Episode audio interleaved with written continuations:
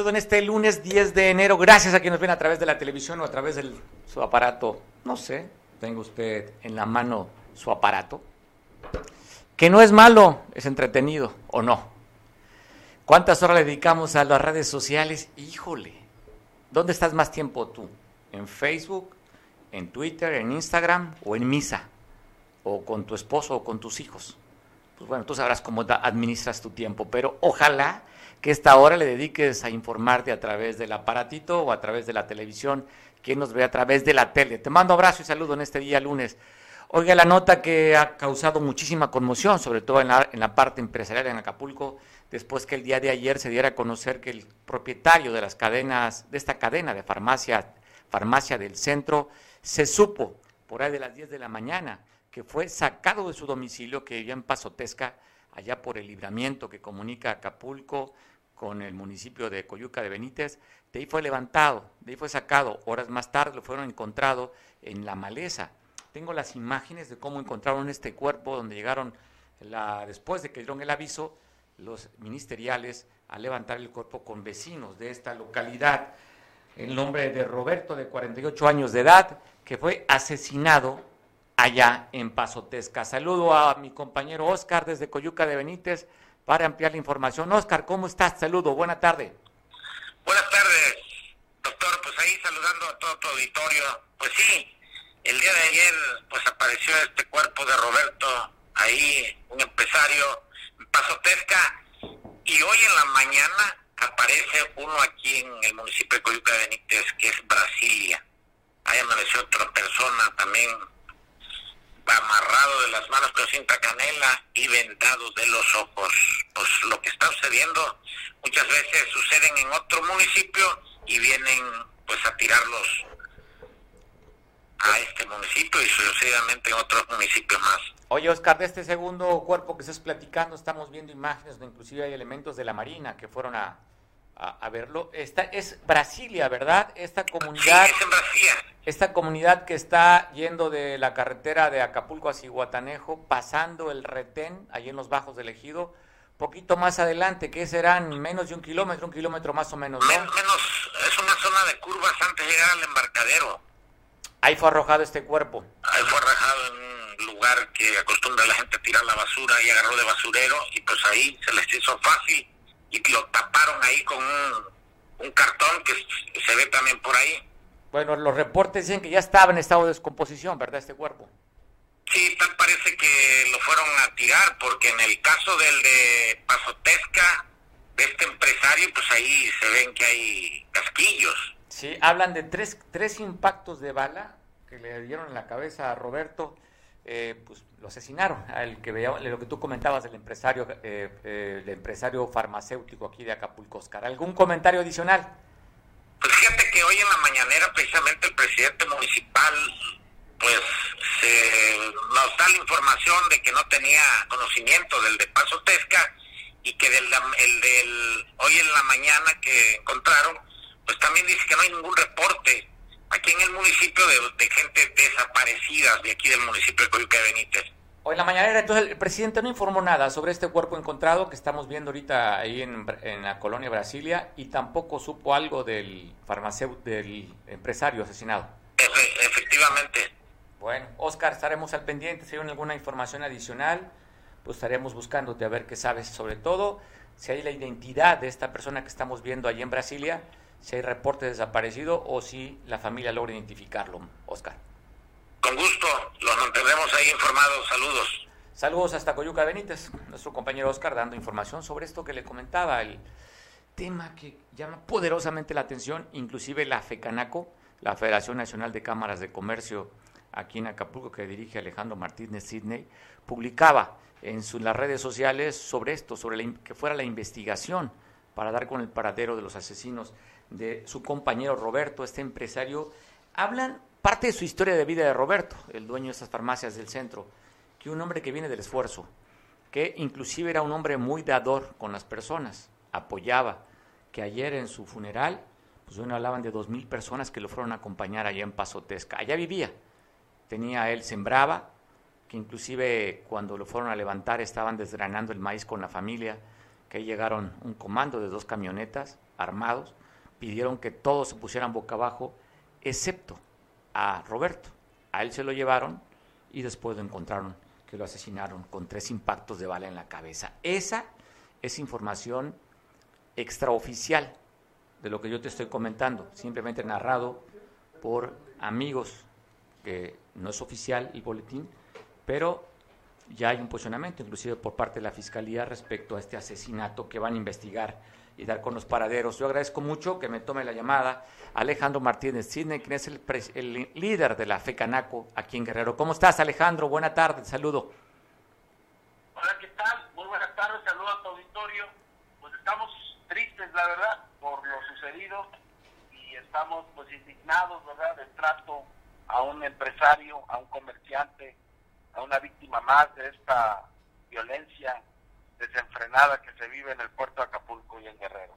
Alejandro, vi tu, tu post que publicabas en redes sociales. Eh, me imagino que esto obedece pues a que el Consejo se reunió para fijar postura.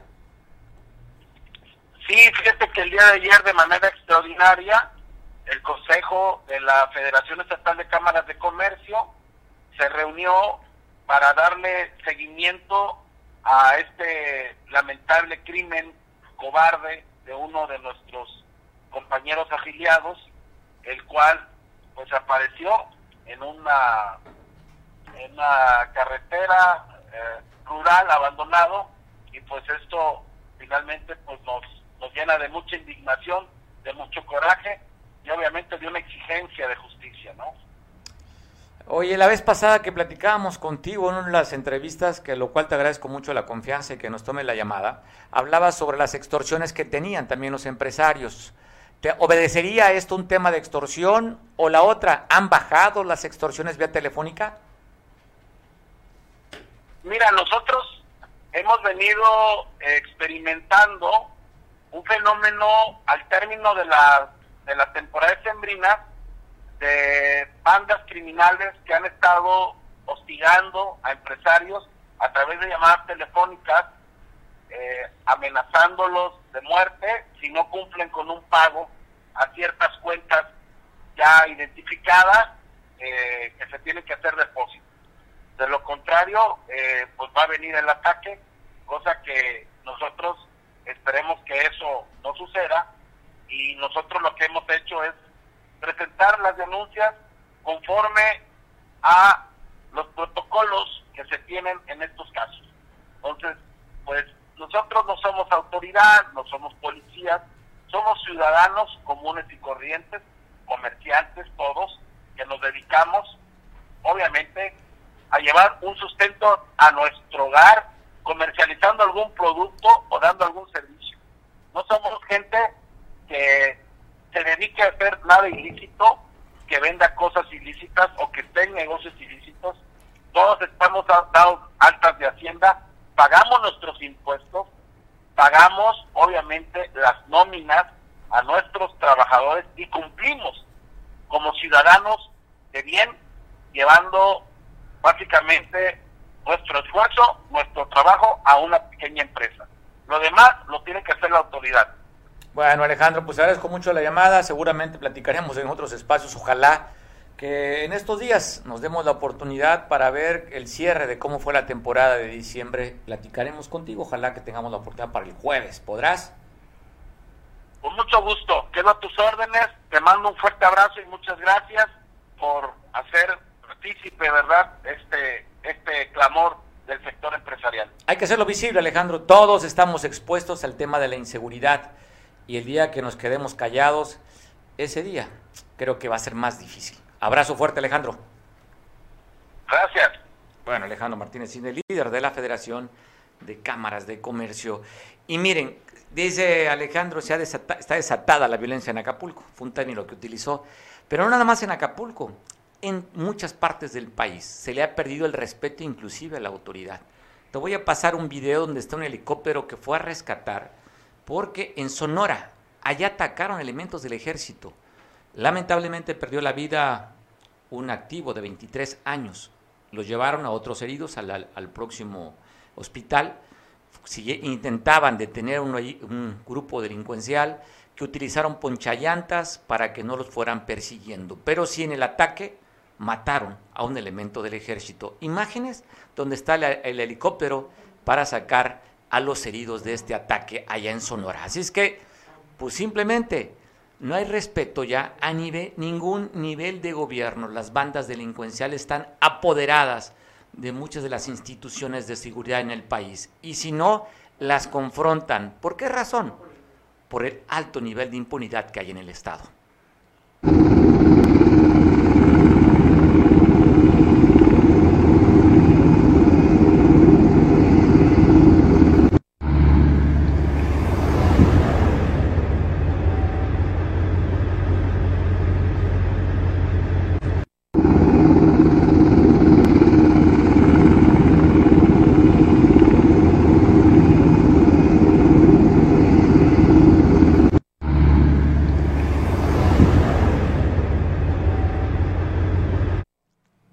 Decía el resultado de este ataque, un elemento de 23 años del ejército mexicano y heridos. No hemos visto ningún boletín por parte de las instituciones federales, pero sí confirmado la muerte de un militar. Para entender un poco, un poco de cómo está el panorama, sobre todo en Guerrero, pues vi una pieza muy interesante que me llamó la atención de mi compañero Enrique Castillo, Patrulla de Papel, que daba la historia más o menos de cómo estaba la conformación de las bandas delincuenciales en Guerrero. Pero hay numeralia, hay datos y eventos que me gustaría compartir con Enrique, ahorita que estoy platicando con él en línea telefónica. Enrique, te saludo, buena tarde. Gracias, Mario Radilla. Pues para mí es un gusto que, que estés dentro del círculo de los lectores de la columna Patrulla de Papel, porque realmente hacen falta lectores inteligentes y multiplicadores. En este caso, pues qué mejor que después de haber leído eh, esta pieza, eh, el director de, de Cable Costa me haga favor de preguntarme sobre el trabajo que está hoy en, los, en las redes sociales. Sí, ciertamente estamos en días en que todo se puede hablar, todo se puede decir porque todo está dentro de los medios abiertos. Ya no hay secretos, ya no hay espionaje, ya no hay indiscreciones, ya no hay traiciones, porque la traición sería que el académico tuviera relaciones con, con quien hace, con, con el, el activo criminal, pero en este caso es una lectura netamente académica que nos muestra en ese artículo cuántas eh, cuántas bandas, cuántas pandillas, cuántos cárteles existen en el territorio de Guerrero, cuántos eh, eh, lectores de, riesgos como los llamados, mal llamados policías comunitarias, como la, autodefensas, e incluso, y también se habla en este estudio de grupos armados, de guerrilla, la guerrilla en Guerrero, en donde según el artículo que leemos, existen como 15 grupos armados de, extrema izquierda, sin embargo manifestados en el terreno únicamente hay dos o tres. E, ese es el estudio, todo se puede, todo se puede, todo se puede leer, todo se puede eh, aterrizar para que en el momento dado el, pacificador, que el, lo ideal sería que fuera el Estado, eh, eh actuar en consecuencia, ¿no? Eh, o sea, a que, a que, a que llegar a los, a incluso la misma iglesia, cómo se está moviendo dentro de, Guerrero, si es una iglesia eh, eh, política, si es una iglesia realmente teológica o si es una iglesia eh, que está interesada en su en su en su en su grey, ¿no? Pues ese es el, el, tema. No hay no se le ve ningún interés en el artículo. Yo digo que los actores de justicia y, y, seguridad pública pues son neófitos en el sentido real de la palabra, o sea, están recién llegados, recién nacidos en el sentido de de su oficio actual.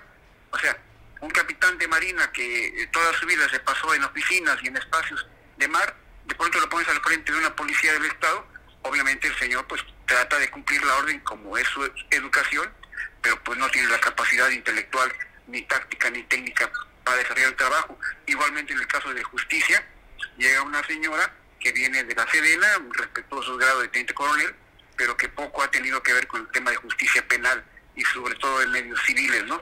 E-, ese es el escenario, el territorio en donde estamos ahorita actualmente y para nuestra mala suerte, como militares que, fuimos, el que paga todos los platos es el soldadito que anda expuesto eh, en, el terreno sin saber realmente a dónde lo lleva eh, eh, este, el destino, ¿no? E-, ese sería el comentario de, de, de, mi, de mi columna más reciente, mi estimadísimo Mario Radilla. Pues te agradezco mucho, todos lo citamos para que usted lo vea, vienen cifras, datos, ubicas en el 2000, la, el, trabajo que haces es del 2005, 2006, no recuerdo la fecha, pero das todos los grupos cómo estaban conformados y sobre todo después de que desaparecieron a su líder, al, al Barbas o al jefe de jefes o Arturo Beltrán, cómo se descompone el Estado, ¿no, Enrique? Donde se atomizan las bandas, se, están los rojos, los ardillos, guerreros unidos, eh, en fin, cómo hay esa descomposición de un solo grupo delincuencial y se hacen muchos y se hacen bolas y pleitos. Es correcta tu apreciación. De hecho, ese es el, resumen que yo más acepto. Cómo después de la falta de, su líder eh, empieza a haber esta, esta, este rompimiento y, cómo se acercan otros grupos a, querer ocupar el lugar.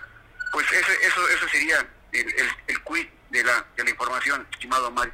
Enrique, pues bueno, para que lo vean ustedes a detalle, búsquelo Patrulla de Papel, está en redes sociales, es un trabajo interesante, es, muy bueno, con lo cual te felicito, Enrique, porque son datos duros y esa es la realidad de lo que cómo está en Guerrero, nuestro pasado en Guerrero.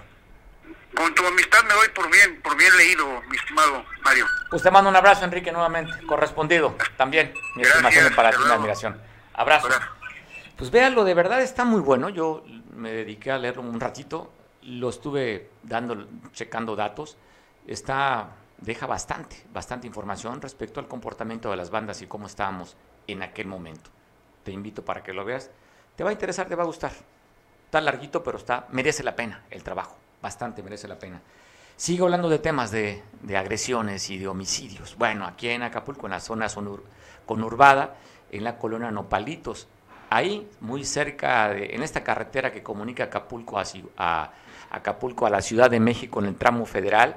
Fue asesinado esta persona, quien estaba maniatada, con bices short o estas bermudas eh, grises con una playera color azul y, calcetas blancas. Estaba descalzo. Fue asesinado, te cuento, en la colonia Nopalitos, en la carretera que comunica Acapulco con la capital del estado por la vía federal. Un asesinato más. Esto se dio ayer, 9 de la mañana, están reportando de acuerdo a la información que se tiene recabada. Le digo nada más, presente está vestido, como usted lo está viendo ahí en, en su aparato, con una bermuda, una playera y con calcetas blancas.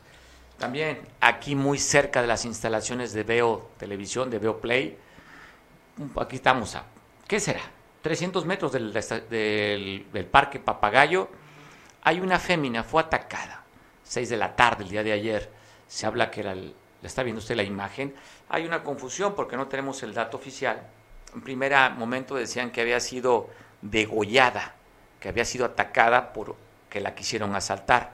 Después la versión es que dicen que fue agredida con balazos. Otra versión habla que fue levantada y llevada a la clínica, pero murió cuando le estaban dando los primeros auxilios. La imagen que te presento es justamente donde se encuentra tirada entre las calles, la avenida Cuauhtémoc y la avenida Costera Miguel Alemán, ahí en el Parque Papagayo. Esto le digo fue a las 6 de la tarde. Nada más te pongo en contexto, si tú no vives en Acapulco, muy cerca del Palacio Municipal del Puerto. A las 6 de la tarde, todavía había luz de día, fue atacada esta mujer, quien vestía una blusa rosa y un short amarillo. Hasta el momento no tenemos información oficial de las causas, pero le digo, hay esas versiones. Primero circuló que fue degollada y después que había sido atacada a balazos.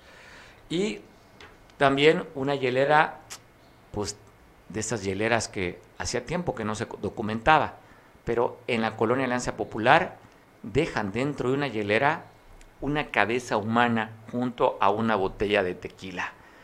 Por supuesto que la imagen es una imagen muy fuerte y tuvimos que digitalizarla porque pues es aterradora esta imagen, pero se sigue dando la violencia en el puerto. Esto le digo fue en la colonia Alianza Popular, donde fue abandonada esta cabeza dentro de una hielera en la calle 1 esquina con Ciprés, en la colonia antes mencionada. Pues te sigo contando también datos. En Chilpancingo, en la capital del estado, también un ataque ahí, donde iba una persona aproximadamente de 50 años de edad, iba acompañado de su pareja. Muy cerca muy cerca del centro de Chilpancingo. Así es que ahí fue el ataque, recibió varios impactos de bala. Esto fue en, le, decía, a tan solo una calle del zócalo, del zócalo del principal del estado, donde fue agredido este masculino. Te tengo imágenes también de de esta persona. ¿Imágenes, producción? Bueno, estamos aquí buscando la imagen, pero te la voy a presentar de este ataque que recibió este masculino de aproximadamente 50 años que iba con su pareja. Afortunadamente la pareja resultó ilesa de este ataque. Se habla de que estaba delicado, fue llevado a un hospital, pero no se sabe aún si va a evolucionar, cómo va, va el estado de salud, si va evolucionando o se ha complicado. Pero en las calles de la avenida Juan Ruiz de Alarcón, donde fue este ataque, y Valerio Trujano, en la noche. Está delicado hasta lo que se sabe, hasta el último reporte que tenemos. No sabemos cómo se encuentra ahorita, pero la violencia en la capital del estado ha aumentado. ¿eh? Casi diario hay uno o dos ataques, cuando menos, o dos muertos. Cuando había disminuido, Chilpancingo fue una de las ciudades más violentas en el país y después bajó de manera considerable. Ya tiene unos días que se volvió a calentar la plaza, como le llaman en el argot. Había estado tranquilo, hay una lucha. Eh, se habla de este grupo que ha aumentado su territorio, el famoso, los famosos tlacos, que al parecer también estuvieran ya ahí peleando con otro grupo de los famosos ardillos, quienes estarían luchando la plaza. Es algo de lo que se trasciende. Datos oficiales, pues eso, simplemente hablan de luchas entre bandas delincuenciales, pero normalmente no dan datos, o a no ser que se logre tomar la fotografía o el video cuando dejan los mensajes porque cuando llega la autoridad, antes de que levanten el cuerpo, lleguen los compañeros de medios, estas, estas cartulinas o mensajes no se dan a conocer. Pero los ataques en la capital han aumentado, como este que te estoy documentando en plena avenida eh, Ruiz de Alarcón y la esquina que te acabo de comentar, Valero Trujano. Seguimos platicando sobre lo mismo. Tristemente, ya sabe usted, en Veracruz, después de que dejaron aquellos nueve cuerpos abandonados con un video que te presentamos, donde esta persona que después del video apareciera muerta en esta pila de los nueve y con ese narcomensaje diciendo que el secretario general de gobierno, que era su tío, lo había contratado. 24 horas después, otros cuatro cuerpos fueron arrojados en el municipio de Emiliano Zapata, muy cerca de la capital del estado, de Jalapa. Ahí fueron abandonados cuatro cuerpos, le decía 24 horas de estos nueve. Te voy a pasar, tengo imágenes. Trataremos también de, ahí están las imágenes, le decía, de estos cuatro cuerpos que están levantando allá, en la allá muy cerca de la capital de Veracruz, en Jalapa. Y aquí, digo, no sabemos si tiene relación con los nueve, pero fue 24 horas después este, este, estos cuatro cuerpos que fueron abandonados. Decían que ya no había ejecuciones, que ya no había matanzas. Pues ahí están. En varias partes del país se siguen dando. También te voy a comentar de este accidente en Ecatepec, allá en el Estado de México. Ecatepec, una de las colonias más pobladas de, del Estado de México, donde un transportista arrolla a una familia. Así es que bueno, Qué cosas, ¿no? Es video, te pongo el video para que tú lo veas.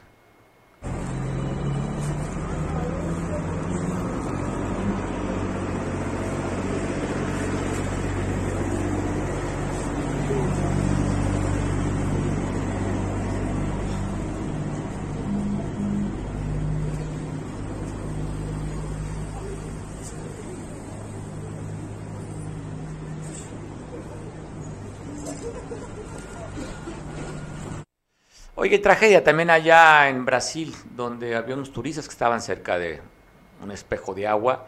Se habla que por la lluvia se resplandeció parte del cerro, cayó sobre los turistas. En primera instancia hablaba de seis muertos, se ha aumentado a ocho el número de víctimas y todavía hay desaparecidos. Te pongo el video de cómo están estas personas pues, turisteando y viene la tragedia. Aqui não, Tá abrindo que com lá. Aqui é bloco, tá saindo, ó. Aqui é pedaço, não, Olivia, que pedaço vai sair. Ó, Gente, sai daí. Saiu lá. Mano do céu. Vai cair. Vai. Liberar o time,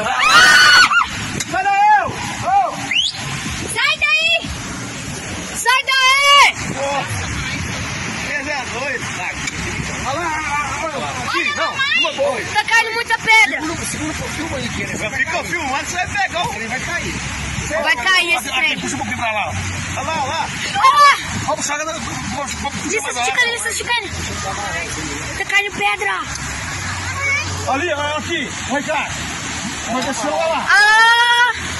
走走，来只来子，哎呀，哎呀，出来了！来来，爷爷。哎呦，阿娇，阿娇，二毛，阿娇，二毛，二毛，二，不对，二毛，不是他了，不是他了，不是他了，不是他。放松，放松，还要松，不想烂了，不想烂了，放松，放松，放松，不许变。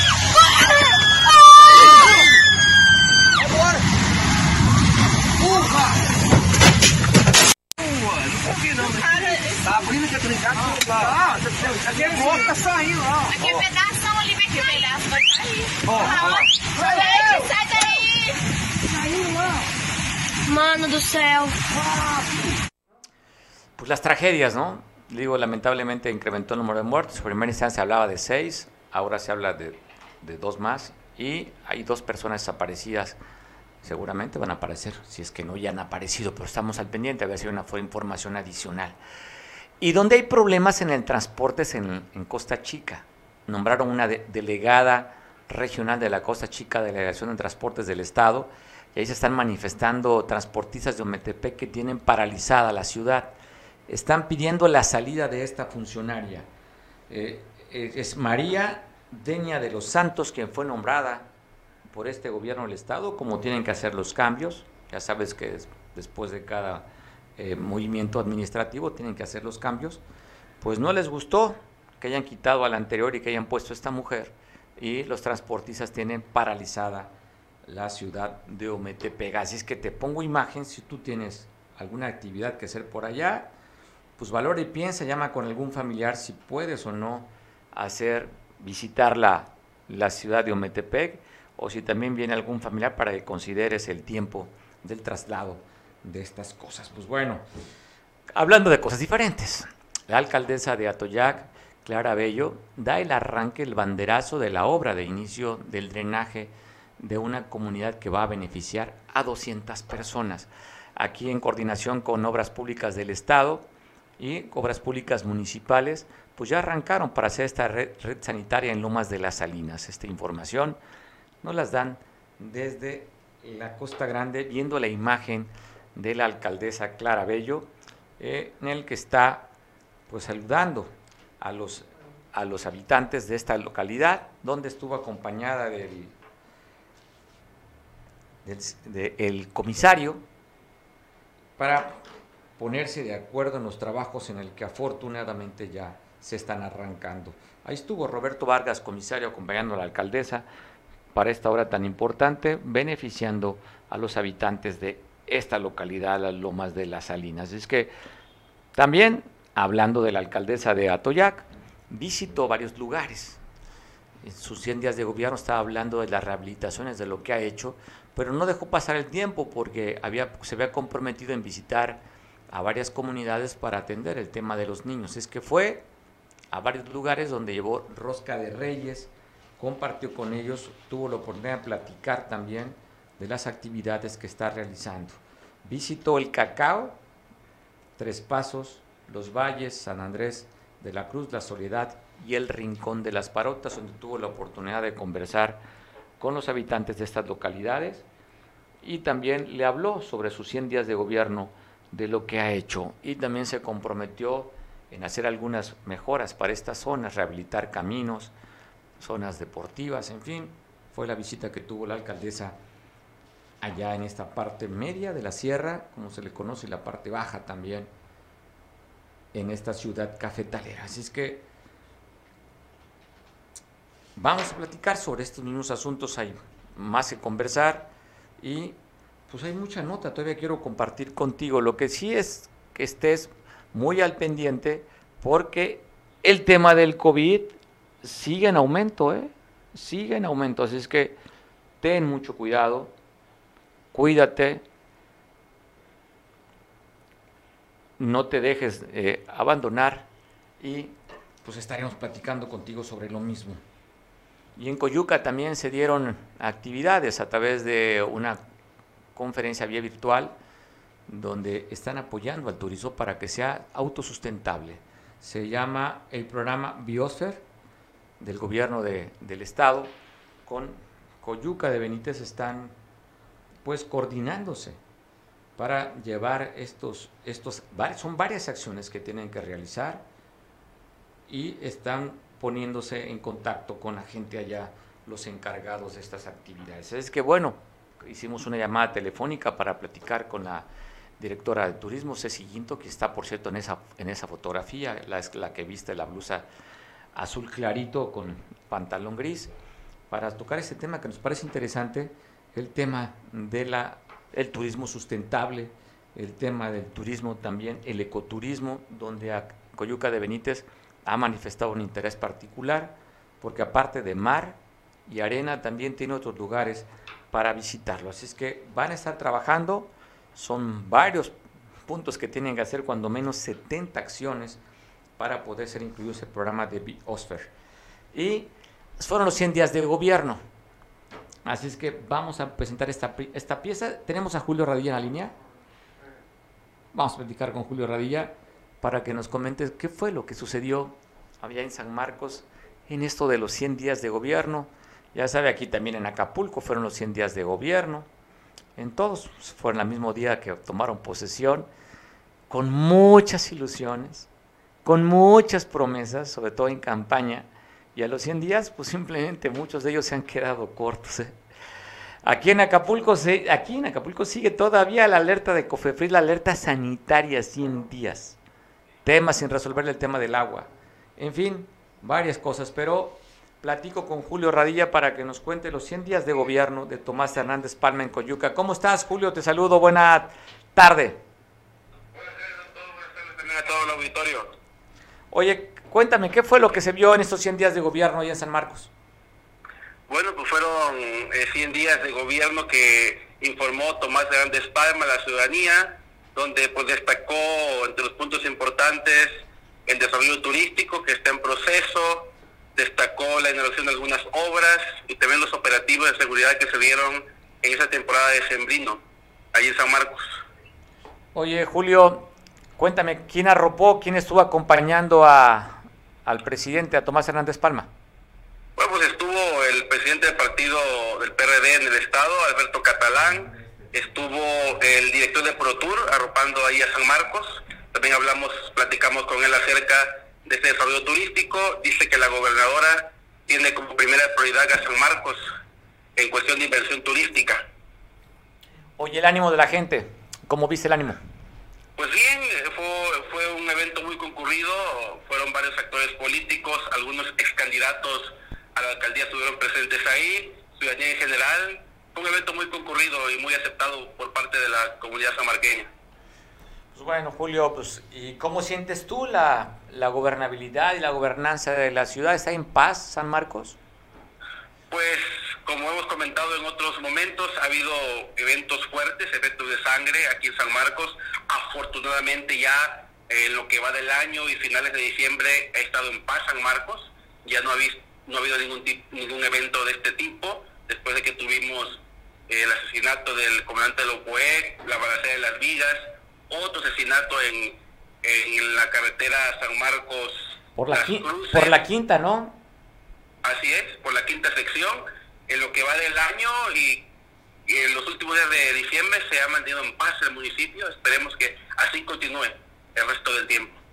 Bueno, Julio, te mandamos un abrazo ya a la gente de San Marcos, está viendo por televisión también, en el Canal 8. Saludos para ti, Julio. Abrazos igualmente, doctor.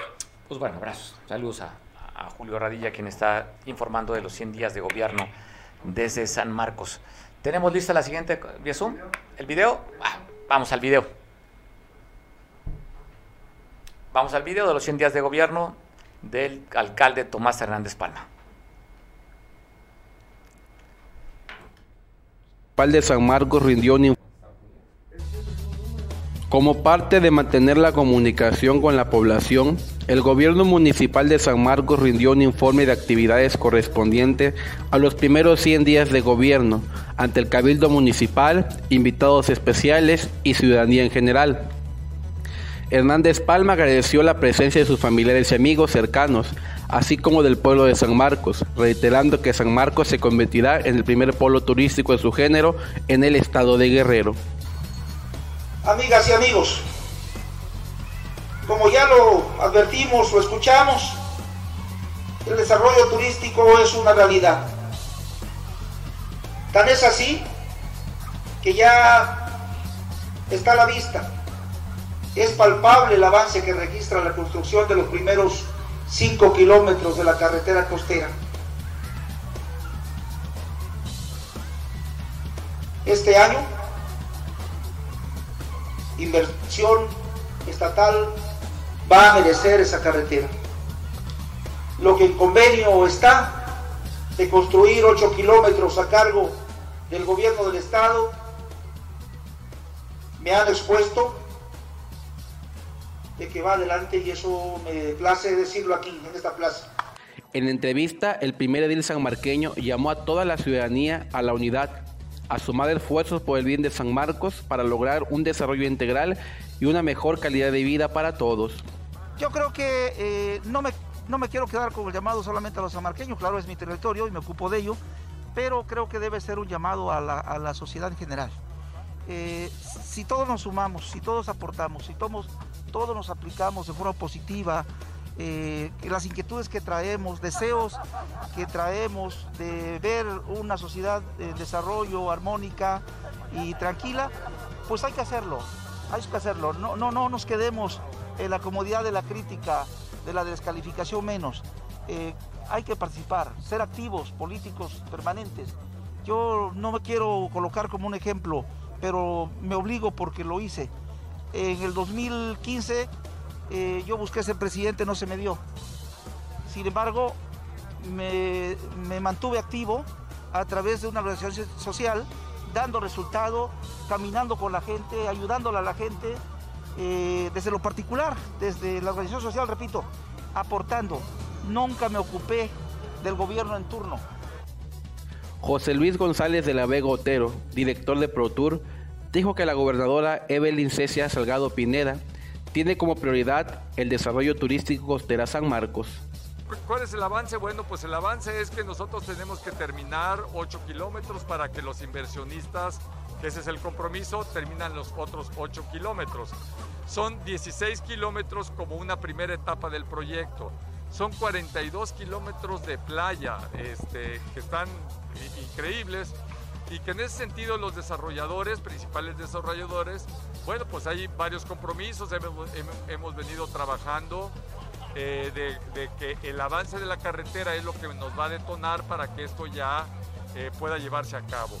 La gobernadora, la gobernadora en su prioridad este, me ha dicho que en tema de inversión, este...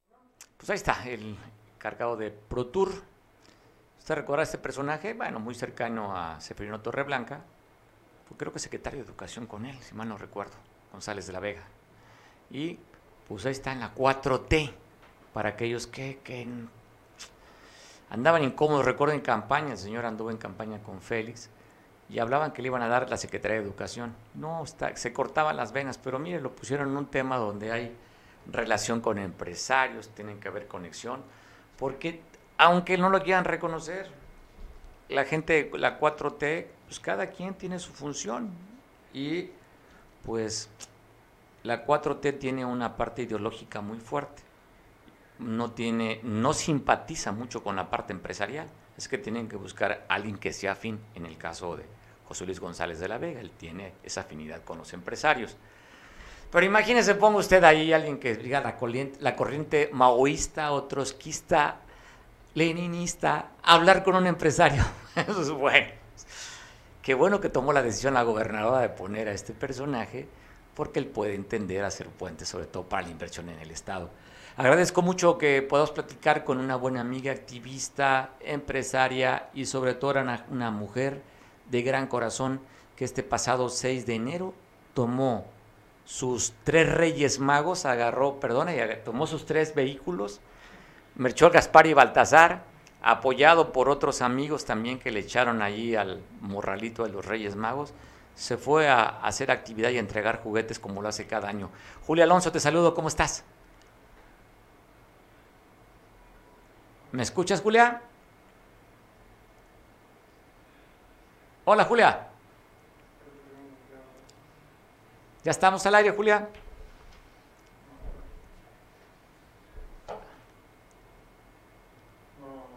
Hola, Julia. Estamos al aire. ¿No? ¿No me escucha, Julia?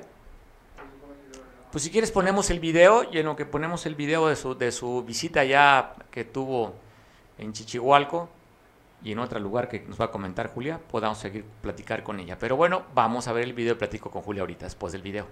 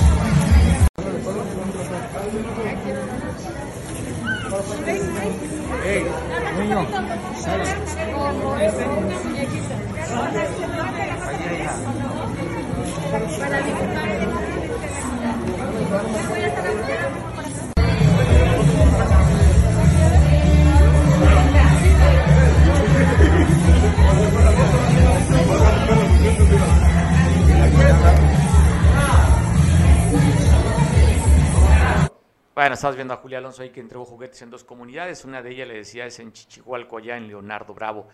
¿Cómo estás, Julia? Ahora sí me escuchas. Tenemos un problema de comunicación. ¿Me escuchas, Julia? Bueno.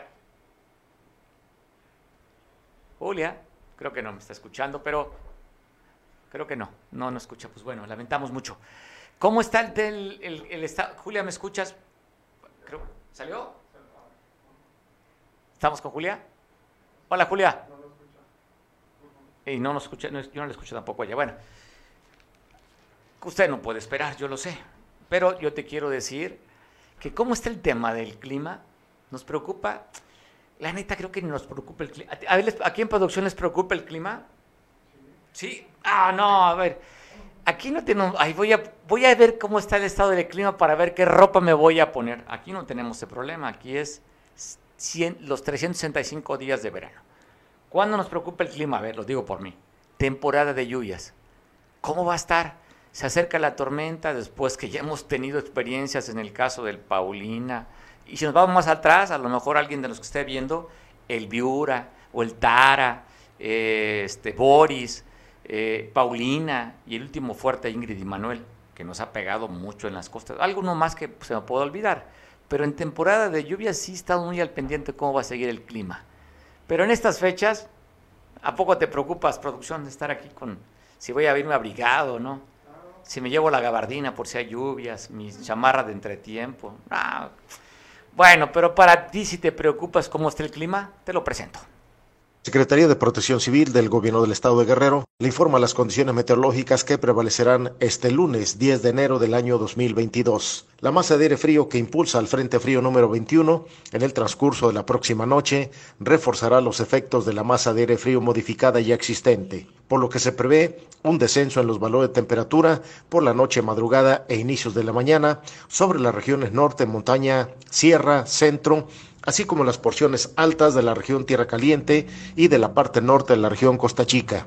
Además, el viento de componente norte, que incrementa la sensación de fresco frío en los inicios de la mañana. Se mantiene en forma ligera la entrada de aire marítimo tropical procedente del Pacífico, por lo que se registrará cielo nublado con medios nublados aislados por nubes altas durante el día en todo el estado. Efectos orográficos favorecerán cielo medio nublado con nublados dispersos por nubes bajas y medias sobre la parte alta de la sierra y ladera sur de la misma en el transcurso de la tarde, con probabilidad de ocurrencia de precipitaciones dispersas y tormentas locales muy dispersas, principalmente en la región sierra. Los valores máximos de temperatura se esperan en la zona de valle de la región Tierra Caliente, en donde estarán oscilando entre los 34 y 36 grados Celsius. Los valores mínimos se registrarán sobre la región sierra, oscilando entre los 5 y 7 grados y de entre 7 y 9 grados Celsius en las partes elevadas de la porción occidental de la región centro, en las partes altas de la región montaña y del extremo norte de la región norte. Les recomendamos tomar precauciones con los cambios de temperatura y extremar precauciones con el uso y el manejo del fuego a efecto de evitar incendios tanto en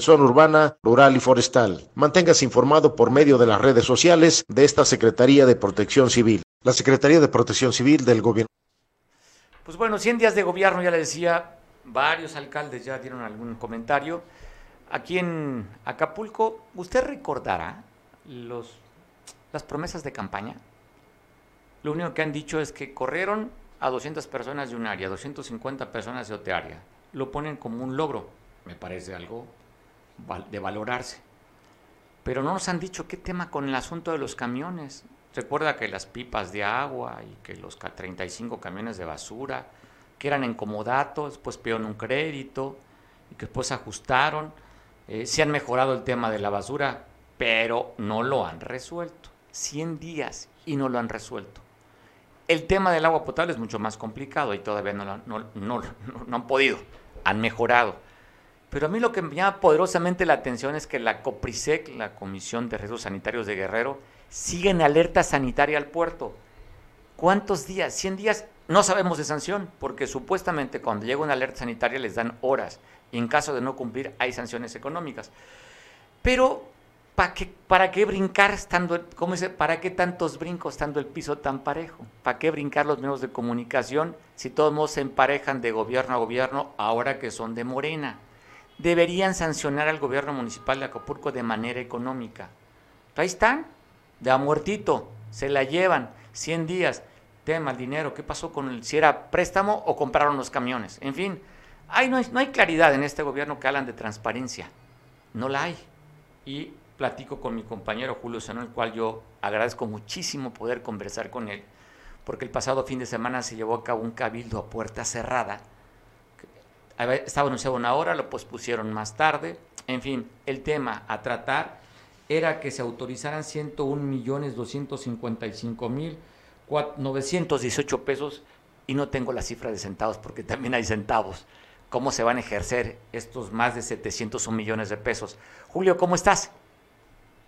Muy bien, Mario, aquí este, escuchándote y bueno, pues analizando el tema, ¿no? Es es, yo creo que delicado cuando se habla de dinero. Este, en periodismo siempre se dice la regla de oro es sigue la ruta del dinero y encontrarás eh, la corrupción y el verdadero interés de los políticos. Y fue muy interesante eh, la reunión de Cabildo a puerta cerrada el viernes, este, en donde pues no se aclaran totalmente las cosas y surgen más dudas, más dudas que certezas. A mí en lo personal, después de analizar el documento que ahí se le mostró a los, a los regidores y que obtuve, pues, este, de alguna manera, completo, eh, me surgen tres dudas, ¿no? Tres dudas. Uno, el tema del préstamo que decías, el préstamo, se pidió un préstamo, se autorizó y se obtuvo de 200 millones de pesos, se compraron vehículos para la recolección de basura, eh, eh, en el desglose se hablaba de pipas y de otro tipo de vehículos, de varios tipos de vehículos. Pero ahora, en este gasto que se, que se autorizó para ejercer durante enero, febrero y marzo, se incluyen 38 millones de pesos para rentar o para pagar, más bien para pagar el servicio de limpia y recolección de Acapulco. Es decir, ¿a quién se los van a cambiar? O sea, y, no, y aparte se incluyen 10 millones de pesos más para comprar nuevos vehículos y rentar, dice arrendamiento de vehículos, 2 millones 400 mil para renta de vehículos para el ayuntamiento, nada más en tres meses, ¿eh? es decir, 800 mil pesos al mes, más 8 millones para comprar nuevos vehículos. ¿Qué nos habían comprado ya con los 200 millones? Entonces ahí me brinca, ¿no? Me brinca eh, el dato de, bueno, ¿qué se hizo con aquel dinero?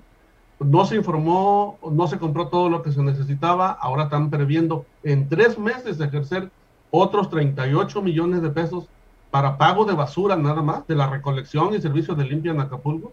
Y, bueno, que no tenemos ya camiones propios, personal propio, este, choferes propios, recolectores propios. Entonces, ¿a quién se van a pagar esos 38 millones? ¿Y por qué? En tres meses, ¿eh? No estamos hablando de todo el año, solo en tres meses. ¿Para qué se van a comprar nuevos carros? ¿A quién se van a comprar en 8 millones de pesos? ¿A quién se van a rentar? ¿Para quién se van a rentar nuevos carros por 2 millones 400 mil pesos en tres meses, insisto? Y el otro punto, Mario, es, bueno, que no habían dicho que iban a recortar el gasto llamado de gestoría eh, de los regidores, síndicos y demás, porque según mis cuentas, ahí se, ahí se incluyen casi 9 millones, no, casi 8 millones de pesos para el gasto de gestoría, de ayudas sociales le llaman, y si lo divides entre el número de ediles, corresponde más o menos a 140 mil pesos mensuales. Si lo, si, lo, si lo divides entre el número de, de ediles y el número de meses.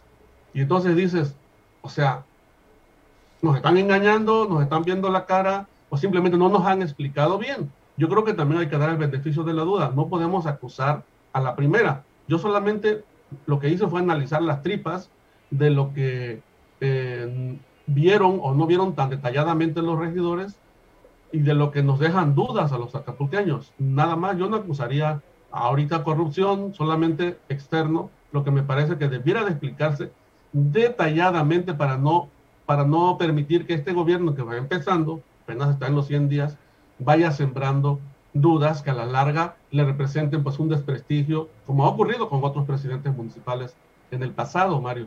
Eh, oye, a ver, Julio, es raro, y, raro lo vamos a ver después, se va, se va a enterar. ¿Tú crees que una empresa te preste camiones, los den como dato y no te cobre nada? Terminó el contrato el 31 de diciembre no nos dijeron si lo renovaron, cómo quedaron con esos caminos recolectores de basura, porque desde un principio dieron tres cifras diferentes. Hablan de cierta cantidad, luego que no, que siempre no. En fin, no han, sido muy poco transparentes desde el tema de los camiones y las pipas. Y pues, lo que tú dices, 38 millones para recolección de basura, pues, ¿a quién lo van a pagar? Y la otra también, hablan de un rubro, ¿no? Para comunicación social. O sea, ¿qué empresas las van a contratar? ¿Quién les van a pagar? hablan de empresas, creo que de diarios, de diarios impresos, cuando nada más existen dos ahorita, ¿no? No sé, digo, hay cosas que tienen que aclarar, sobre todo cuando la alcaldesa Ciufana habla de la transparencia y la honestidad. Yo te voy a decir, yo sí creo en la perdón, yo sí creo en la transparencia y la honestidad de la presidenta Belina, pero eso se tiene que demostrar en la práctica, ¿no? Este, no, no puede uno, eh, la cuestión de la transparencia eh, no es una cuestión de fe, no es una cuestión de, discurso. creer, sino ni discurso. de que exista, de, real, de hechos, de hechos, no de, no de fe, no de que si creo o no creo. Pero bueno, que lo aclare. Yo creo que el tema, por ejemplo, de lo, del recurso para comunicación, pues este, los datos que tengo es que se destina, por ejemplo, una parte importante en tres meses para ah, creación de contenidos, este, para ah, producción de cinematográfica, para producción de televisión. Supongo yo que estarán pensando en hacer su propia canal, su propia forma de comunicación para poder relegarnos a los, a los medios de comunicación. Pero eso es solo una suposición. Lo que ahí viene es este, que son 5 millones de pesos, de los cuales para medios digitales se estarían destinados como un millón y medio y para los otros medios tradicionales 3 millones y medio, más o menos, porque suma, suman 5 millones los, este, los, dos, los dos rubros. Pero también hay, hay otro tema que también vale la pena preguntarle cuando veamos a la alcaldesa. Yo he estado solicitando una entrevista, quiero decirte, y no, no me la han concedido. Tengo semanas pidiendo la entrevista a través del director de comunicación social y no me la han concedido. Le he llamado a la presidenta municipal, a su celular personal que antes me contestaba de inmediato, no me ha contestado. Le he llamado a su secretario particular y tampoco me ha contestado. Pero eh, yo digo, hay otro tema también en, el, en esta cuestión de los recursos. Oye Julio, lo, oye Julio, a lo mejor no te contesta porque pensará que estás pidiendo el convenio. Dirá, no, nada más andan buscando el chayote, el convenio, así es que ahorita pues no. Es, una, esa es una suposición, yo no tengo problema con, con que si haya o no haya convenios, es decir, el ejercicio periodístico se hace y afortunadamente eh, uno este, no se va a morir de hambre porque un, un, un, municipio no te da un convenio. Yo creo que eso eh, no, este, no, no, estaría sujeto a que si me da la entrevista o no. Simplemente me gustaría que realmente estuviera abierta a la libertad de expresión, realmente se reuniera cuando se le solicita una entrevista con la prensa y no la ninguneara. Pero bueno, ahí hay, te digo, un millón y medio de pesos apartado para consultorías. O sea, en tres meses, enero, febrero y marzo, ¿quién se irá a llevar 500 mil pesos mensuales de consultoría? ¿Serán los asesores acaso? Oye, lo que, lo que parece interesante, no sé si en el mismo desglose que tú tienes, pues debe haber una cotización para la renta de vehículos, ¿no? ¿Qué vehículos van a hacer? Hablas de una renta de 2.400.000, digo 800 mil pesos de renta de vehículos, pues qué autos van a rentar o qué camiones van a rentar, o es para pagar los que dijeron que eran prestados esa renta, pues yo creo que tienen que aclararlo, ¿no? Julio, sí. ¿a, oye, ¿a quién, no se, oye, ¿a quién se lo van a aclarar, Julio? ¿A quién se lo van a aclarar? Bueno, si no a nosotros, este, al pueblo, a la, a, a la prensa, pues a la Auditoría Superior del Estado, porque finalmente tienen que, que, este, que reentregar una cuenta pública y ahí sí tiene que desglosarse y factura por factura, recibo por recibo, este, porque además las nuevas leyes de transparencia y de eh, disciplina fiscal se han robustecido mucho eh, a nivel federal. Y, y, la mayor parte de los recursos que se están ejerciendo son de origen federal. Acuérdate que no es un préstamo, los 701 millones de pesos son recursos que, que este, digamos, que le están llegando de manera extra, extraordinaria o de manera extraoficial, forman parte del presupuesto anual, pero no los podían gastar oficialmente, administrativamente, mientras el cabildo no autorizara esos, esos gastos. Y ahí vienen los dos tipos de ingresos. El, son tres en realidad. El ingreso propio a través del predial y, derechos y todo eso, que son como 400 millones, y el resto son recursos federales dividido en dos partes. La parte del Fortamun, del fortalecimiento a municipios, y la parte de, aporta, administraciones, este, aportaciones de la federación al municipio. Son un poco más de 100 millones de pesos en cada uno de los rubros federales, o sea, son dos rubros, el local, la captación propia y el recurso federal. Y en el recurso federal, pues ahí la verdad es que la cosa está muy seria. Pues bueno, Julio, te agradezco mucho. Mira, tú dices creo en la transparencia y honestidad de la alcaldesa, pero tú lo que estás metiendo simplemente es la duda porque no están claros. Pues no, no es tan claro. No. Te mando un abrazo, que- Julio. ¿eh? Ay, oye, Gracias, hay, hay que seguir esa ruta, a ver hasta dónde llega. ¿A qué oficina? Oye, ¿a qué oficina? ¿O hacia dónde se irá? Interesante. Hay especulaciones, pero bueno, ya las daremos a conocer en su momento. ¿Quieres soltar alguna? No, por el momento, no. Hasta no tener los pelos de la burra en la mano. Órale, Julio, ojalá puedas conseguir esa entrevista con la alcaldesa y la que antes te contestaba que te conteste. Te mando abrazo. Gracias, hasta luego. Julio Zenón, pues gracias. Trasfondo informativo. Te dejo, nos vemos en punto mañana a las 2 de la tarde. Hoy sí dije bien, gracias. Tengo mi apuntador, me dicen, no se le olvide que es a las 2 de la tarde. ¿Por qué siempre chingado dice las 3? Ya me han regañado. A las 2, gracias, ya escuché el apunte. Te veo mañana en punto de las 2, te dejo con Julián. Infórmate en San Marcos lo que sucede allá en este lugar divino que es San Marcos. A las 2 te veo mañana. Buen provecho. Gracias.